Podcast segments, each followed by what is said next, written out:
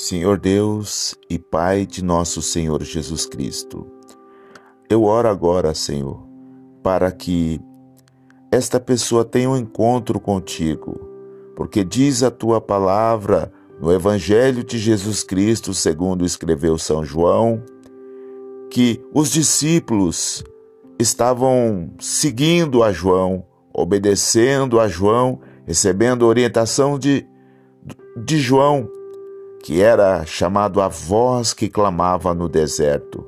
E eles dia a dia convivia com João, Senhor. Mas um dia, João disse: Eis o cordeiro que tira o pecado do mundo. E quando eles ouviram João apontar para ti, Jesus, aqueles discípulos, aqueles dois discípulos que ouviram isso, eles passaram a ir em direção ao Senhor. E o Senhor andava e eles o seguiram. E o Senhor perguntou o que eles queriam. E eles disseram: Aonde o Senhor mora?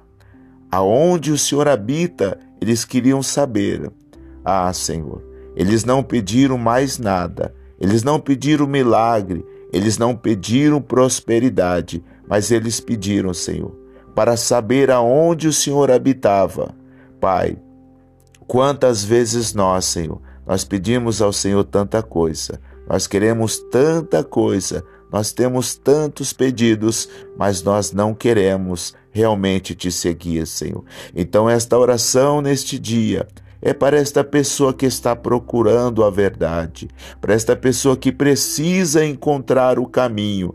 E diz a tua palavra que o Senhor é o caminho, que o Senhor é a verdade que nos conduz a Deus. Por isso, Senhor Deus, em nome de Jesus eu te peço que a partir deste clamor, desta oração, que mais pessoas venham te seguir, que mais pessoas venham ter um encontro real com o Senhor, em nome de Jesus. Que cada pessoa que se achegar a ti, ela venha ser perdoada, ela venha ter paz no seu coração, ela venha ter o milagre em abundância do teu reino, Senhor. Mas é necessário, Senhor, não apenas receber a bênção do Senhor que é abençoador, mas se tornar apaixonado pelo Senhor, se tornar um seguidor do Senhor e da tua palavra, Pai.